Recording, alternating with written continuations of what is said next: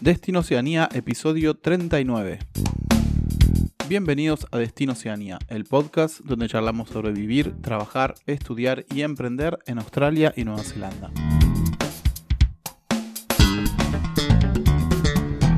Bueno, bienvenidos todos, episodio 39, tan cerca de los 40 como yo. Eh, le doy la bienvenida al podcast a mi compañero Gastón. ¿Qué hace, Pato? Ya estamos en las cuatro décadas del episodio, ¿no? sí, pasa rápido como la vida misma. un poco, un poco así, un poco así. Exacto. Bueno, volvemos con la. Vamos a volver con las dedicaciones, Gasti. Así que, ¿a quién le dedicamos este episodio? Ah, vale. Eh, sí, pues me toca a mí esta vez. Vale. Eh, en general siempre, siempre, siempre me toca a mí y bueno, como siempre lo tratamos de hacer temático relacionado al, episodio, al, episodio. Eh, este va dedicado a todos esos que mm, cuando se van de viaje a Australia y Nueva Zelanda se han llevado la vida en las, en las, la maleta, porque no se llevan una maleta, se llevan dos o tres. Y después se dan cuenta que usan la mitad de las mm. cosas o menos. Así que a todos esos que acarrearon todo el peso aquí por allá, por los aviones, haciendo los check-in, encontrando la casa y después se dieron cuenta que no sería para nada todo lo que llevaron. Nada, a todos ellos dedicados. Dedicado. Acá todo se consigue muy barato usado en, cuanto a ropa, así que despreocúpense por eso. Eh, sí, bueno, y ahora que yo me estoy yendo para, para India, en, en mi mm. mochila, yo lo único que voy a llevar va a ser el, te digo, el micrófono, el ordenador y, y la camarita, y ya está. Eh, la ropa también la compraré allá, no, Ah, ¿sí? Sí, sí. Claro, claro. Ahí sí sabes comprar, es mucho más barato. Sí, no, y voy con lo puesto. Voy directamente con lo puesto, así que ya está. maleta de mano y, para adentro. Livianito. Sí, livianito. bueno, amigos y amigas, les recordamos que eh, sacamos nuestro ebook gratuito que pueden encontrarlo en nuestro website. Ahí lo van a ver, está claramente, dice ebook, así que hacen clic, dejan su email y su nombre y se lo bajan instantáneamente. Son los primeros pasos y los pasos previos a, emigrar para, para, Oceanía o a estudiar o a lo que sea. Así que está disponible ahí, es gratis, eh, pusimos mucho amor, así que nada, si se les interesa lo pueden bajar ahí. Sí, y también tenemos todo el tema de eh, los servicios que estamos ofreciendo, eh, sobre todo para el tema de visados en, en Nueva Zelanda, pues estamos trabajando en conjunto con Santi.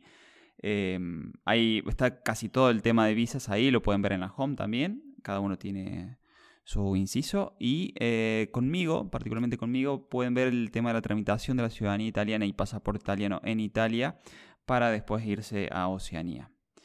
Em, también está, lo pueden ver en la descripción del servicio ahí mismo en la home. Se lo dejamos ahí, en la nota del episodio. Eh, así que bueno, sin más, eh, comentarles que el episodio de hoy es, específico. ¿Qué pasa? ¿Qué pasa? ¿Qué es esa campana? Es la campana de la suscripción. Para recordarle a todos que se suscriban y que nos sigan. Vino para decir eso y nada, lo dejo por ahí. pasó, dejó el mensaje y se fue. Bueno, sí, ya saben, ahí para que les llegue la notificación del episodio nuevo, que se lo sacamos todos los lunes, eh, le, tienen que dar, aparte de, follow, de seguir, activar la notificación de la campanita. Con eso no, no se pierde ningún episodio. Ah, sí, eh, háganlo, es gratis y a nosotros nos, nos, ayuda, nos ayuda bastante. Sí.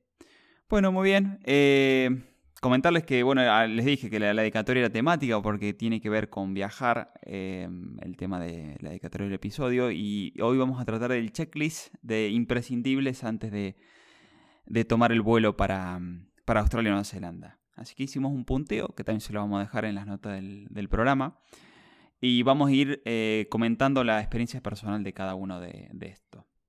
¿Te parece, Pato? Sí, sí, sí, de una. Y si querés, ahora voy con la, con la primera. Venga. Mucho antes de empezar, de tener todo listo para el viaje, que es eh, comenzar a, por un lado, las alertas para los vuelos baratos.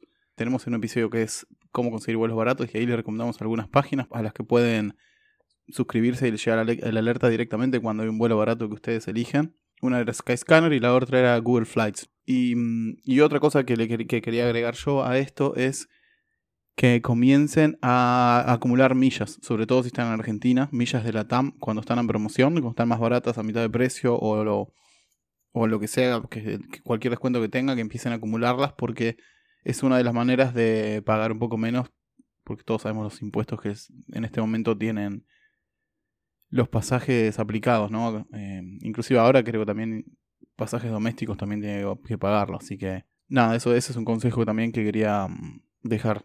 Sí, y si quieren eh, ampliar más todo esto, tenemos el episodio específico que comentó Pato, que es cómo comprar vuelos eh, baratos, es el episodio 29. Vale, y pasamos por el segundo entonces, que es eh, cortar todos los servicios que tengas a tu nombre, porque bueno, realmente no tiene, no tiene mucho sentido que se guarden algún servicio, no sé, del cable, de la luz o del gas, porque ustedes saben que es un incordio solucionar algo que está a nombre de una persona y no pueden ir presencialmente. Eh, después ahora le vamos... Hay otra solución, sí, ahora, se lo comentamos. Yo, vos sabés que me guardé... Bueno, en realidad no me guardé nada. Mi, mi, madre me puso un servicio a mi nombre, eh, que era el servicio de la luz.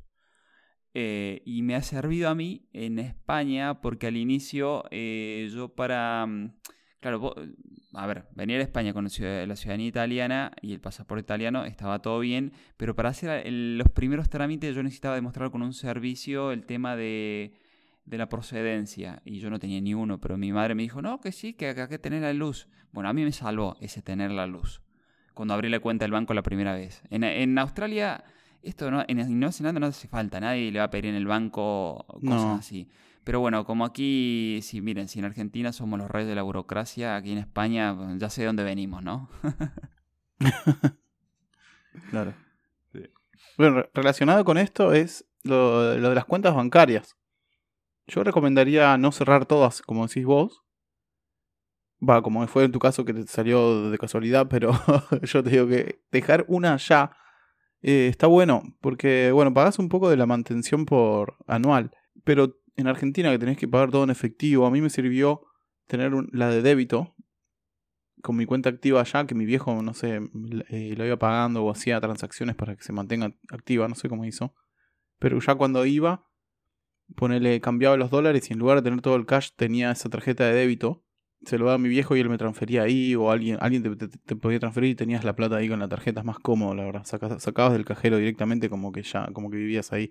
Para eso me sirvió a mí mantener una, una cuenta bancaria. Ahora no tengo, ahora la cerré, pero los primeros viajes que fui me, me lo hice un poco más fácil. No tenía que andar con tanta, tanto cash encima. Eh, en mi caso personal, yo la mantengo activa.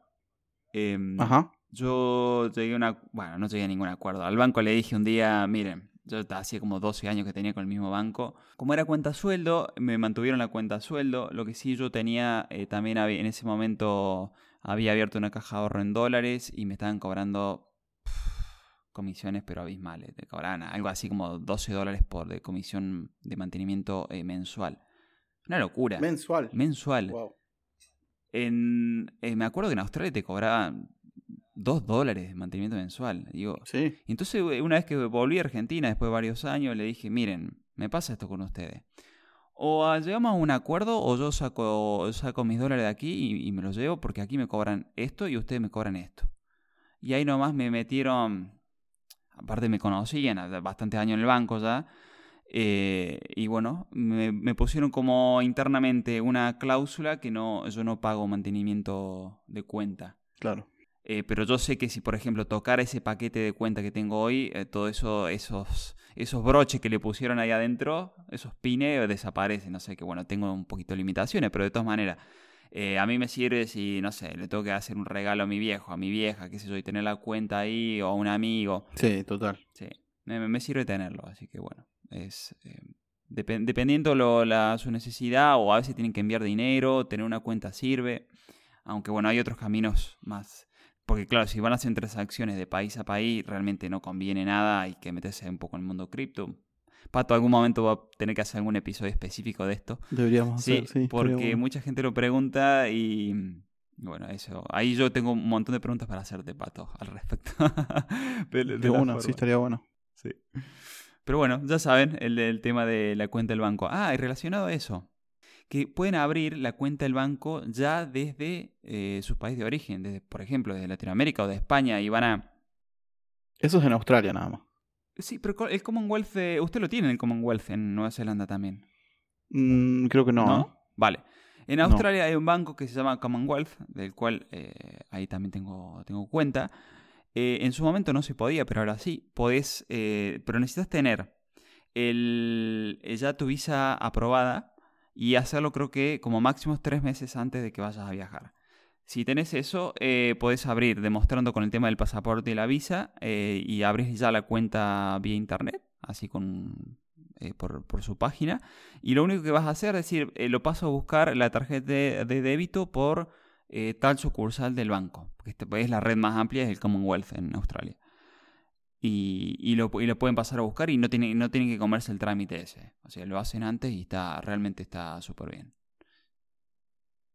Mira, yo tenía entendido que acá en Nueva Zelanda siempre te piden una prueba de mm, domicilio, proof of address, que yo cuando lo hice, el, hostel me hizo una carta y con eso me, sirvió.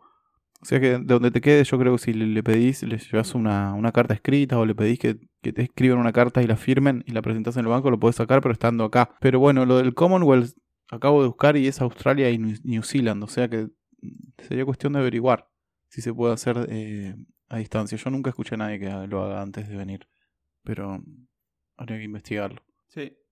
Bueno, y hay estos siguientes dos eh, puntos del checklist están relacionados y uno es que si tenés una enfermedad crónica y necesitas tomar una, medicación, traigas la receta traducida a inglés y lista para presentarla acá, para que no tengas problemas.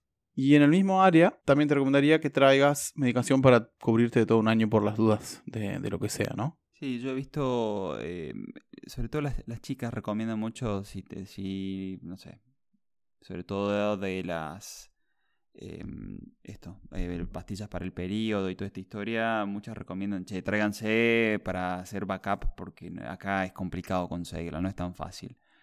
Em, viste que son, son muy legalistas ahí en, eh, en tanto en Australia como en Nueva Zelanda, todo tiene que mm. pasar por el médico, el médico es caro. Y, y, después, bueno, que tenés que demostrar esto, demostrar lo otro, y yo sé que esto se resuelve en Latinoamérica mucho más simple de, y, muchas de las chicas yo he visto que recomiendan, sobre todo con este tipo de, de medicación, que, que, lo lleven, hagan backup, que no pasa nada. De una. Otro punto del checklist. Dejar un poder para que alguien de tu confianza pueda firmar a nombre tuyo. Muy importante eso. Yo le dejé a mi, a mi padre. Sí, la verdad que un montón de veces. La verdad que el pobre tuvo que ir, tuvo que vivir, como a 100 kilómetros tiene que ir a firmar cosas a nombre mío algunas veces. Y la verdad que fue muy útil, muy útil porque la verdad sería un problema, porque nada, en Argentina tenés que hacer es el escribano, hay un montón de cosas que no podés, que tiene que estar el escribano ahí. No, no sé por qué no se, bueno, se podría aplicar, mm, firmar online, viste eso, pero no sé, por no, no, se aplica. Por eso sí, es recomendable eh, dejar un poder a alguien para que firme por vos lo que sea que, que tengan que firmar. Sí, vos sabés que yo he estado. Algunas cosas en España ya las podés firmar online. Está, está bueno eso, es lo que decís. Firma, firma electrónica.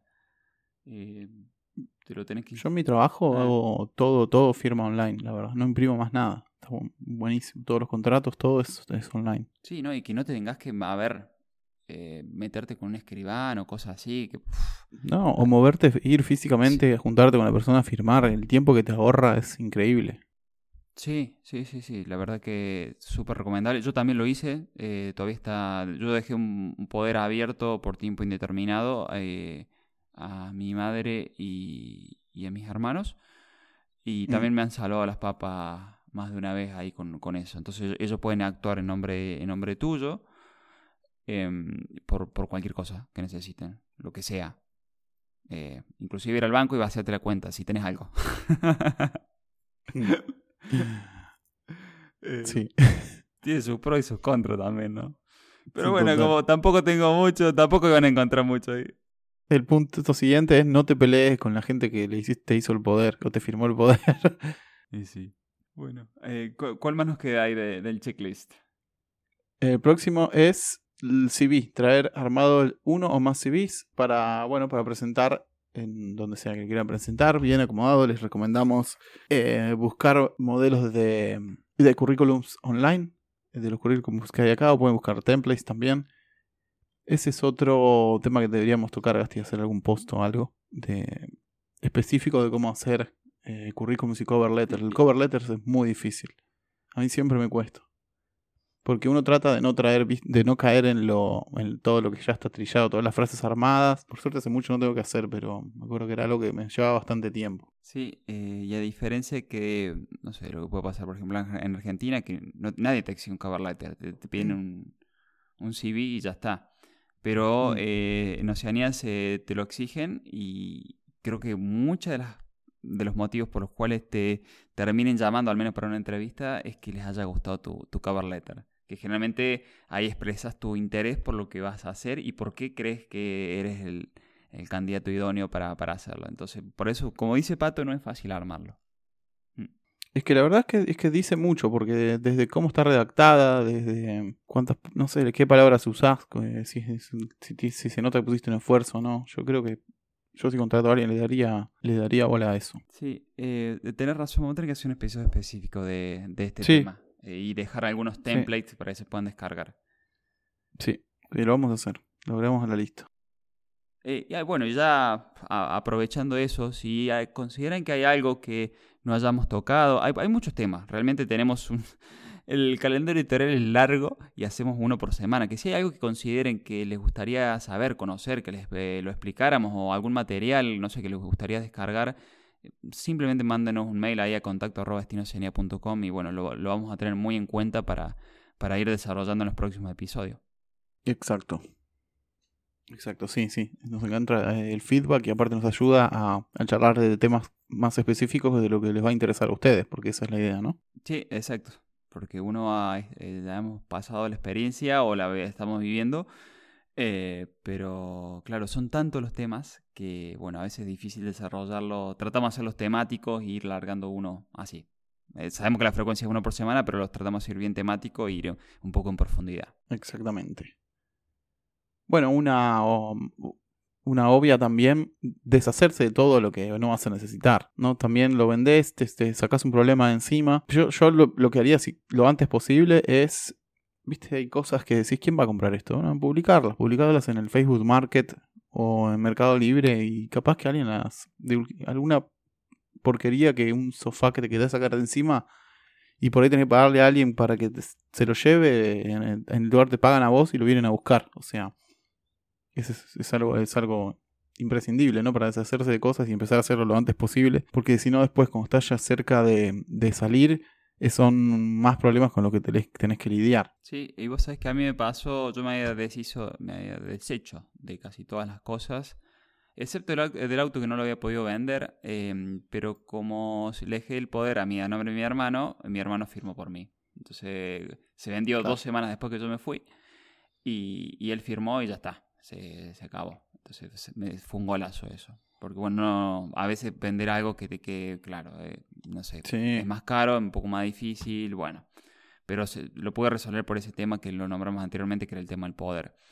Y respecto a los demás, eh, también recuerdo que le dejé algunas cositas a mi viejo, pero después, cuando volví dos años después, mi viejo me dijo, che, no tengo espacio, eso está juntando tierra ahí, ¿qué vamos a hacer? Y digo, tenés razón, viejo. Eh, los Playmobil. ¿eh? No, tenía un montón de libros, después fui y los doné a la biblioteca. Y los libros me dan cosas, venderlos, esa, y dije, sí, una carga emocional. Sí, y después agarré y me los llevé todos a una biblioteca y los, los doné a la biblioteca. Y, y mi viejo ya no me hinchó más la pelota.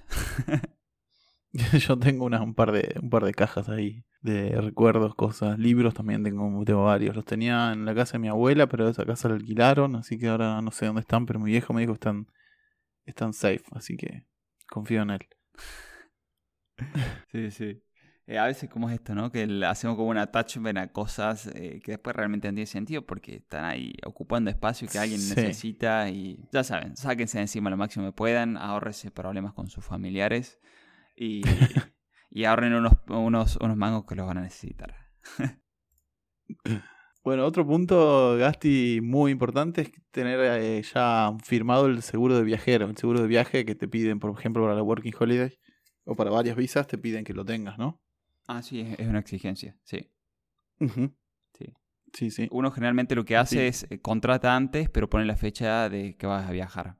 Que dos meses antes te buscan el seguro de viajero que, quieran y, y esto, aparte es una obligación, en, mucho, en las work and holidays es una obligación esto, no pueden viajar sin. Eh, y, bueno, nada, eso. Es, algo que vamos a tener también, otro episodio, vamos a tener que tocar en, en, específico el tema de los seguros y qué tipo de seguros conviene y cuáles no conviene. Por, por el tema de la cobertura y por el tema de las exigencias. Entonces hay ciertos seguros que, que realmente son pausibles, diríamos que, pueden agarrarlo, otros que no. Y dentro de los que pueden, eh, vamos a tratar las mejores opciones. Pero bueno, ya lo vamos a desarrollar en un futuro. Sí, y por último, que, eh, pero no menos importante, es asegurarse los primeros días de, hospedaje, ¿no? Que ya lo, lo, charlamos en el episodio número 3. Charlamos de esto, de dónde conviene para nosotros, desde nuestro punto de vista, quedarse los primeros días que a nosotros nos parece en un lugar, en un hostel o en un lugar donde poder relacionarse con otras personas y empezar a nada, conocer gente y, poder eh, hacer un grupo que después te pueda acompañar o lo que sea, ¿no? Empezar a socializar. A nosotros nos parece lo más conveniente durante los primeros días de, la estadía. Así que nada, eso, eso creo que es lo último que nos quedaría, Gasti, ¿no? Eh, esto de ir preparando los primeros, primeros cuatro o cinco días para estar tranquilo y hacer todos los trámites que son para sacar la cuenta de banco, el IRD, por ejemplo, en Nueva Zelanda y todos esos trámites iniciales que uno tiene que hacer y estar tranquilo. Sí, y ténganlo en cuenta, de última yo sacaría más días, porque claro, 4 o 5 seguro, pero se puede extender más porque están buscando oferta laboral en la ciudad que llegaron, por ejemplo Sydney, pero si llegan a Sydney en diciembre, eh, Sydney tiene eh, la ocupación, se, o sea, las plazas se, se llenan, se, se terminan porque es uno de los lugares más como famosos por su año nuevo, por los festejos. Entonces conseguir... Ah, por los fuegos, ¿no? Por los fuegos artificiales, sí. Conseguir, conseguir plaza, eh, una plaza de hotel, de hostel, lo que sea, en, diciembre es durísimo. Y, y, si ustedes dicen, bueno, yo voy a estar entre el 5 de diciembre y el 9 y después me voy. Vale, pero después si tomaron otra decisión, por ahí les digo, eh, mm, busquen más días y total con algún booking, por ejemplo, en muchos casos permite cancelación gratuita, entonces preferir buscar más días, después cancelarlos y tomar otras decisiones y vale, yo me voy por otro lado. Pero eh, cuando hay temporada alta en algún lado es complicado, entonces por ahí es preferir extenderlo un poco más la estadía y con cancelación gratuita y jugás con eso. Y eh, no menos importante, hagan un checklist sobre el checklist, que es sí, sí, con esos documentos y cosas que son imprescindibles para ir allá que no se les pase ninguno. Una tontería podría ser una licencia de conducir, que por ejemplo con las traducciones de Nati en Australia pueden extenderla a tres años sin sacarle el registro del ACA eh, pero para, o por ejemplo, si dicen, no, yo voy un año y vale, no me hace falta la traducción, necesito la licencia del ACA. No es tan rápido sacar la licencia del ACA, hay que sacar turno, eh, hay que ir a hacerla personalmente, eh, bueno, cosas. Entonces yo le diría que a nivel de documentación tengan un checklist propio para que no se le pasen y vayan mirando el tema de los, de los tiempos para cada una. Aparte, por ejemplo, la del ACA sería la de las últimas cosas que yo haría o yo hice, porque la fecha empieza a correr a partir, no de, la fecha que ustedes dicen, sino a, partir de que sacan el carnet del ACA internacional. A partir de que lo haces, sí. Entonces ese debería ser el último trámite. Bueno, ah. buen consejo ahí, ¿eh? Sí. y bueno, Basti, creo que por ahí, por hoy este es el final de la checklist para viajar a, a Oceanía, o a cualquier lado en realidad. Así que vamos a dejarlo ahí bien detalladito en el post de, este episodio. Y les recordamos también que nos sigan, que, se active la, suscripción que a nosotros nos sirve y a ustedes también, así les avisa cuando salen nuestros episodios nuevos. Así que, Gastis, no sé si te queda algo para decir. No, no, no mucho más. Así que agradecerles por esos comentarios me gusta en, en iBox, en Spotify eh, lo pueden escuchar por podcast también o en la misma web destinoceanía.com. Decirles gracias por estar del otro lado. Eh, gracias por consultarnos. Estamos aquí para ayudarlos. Y un placer seguir grabando Pato todo, todos los episodios contigo.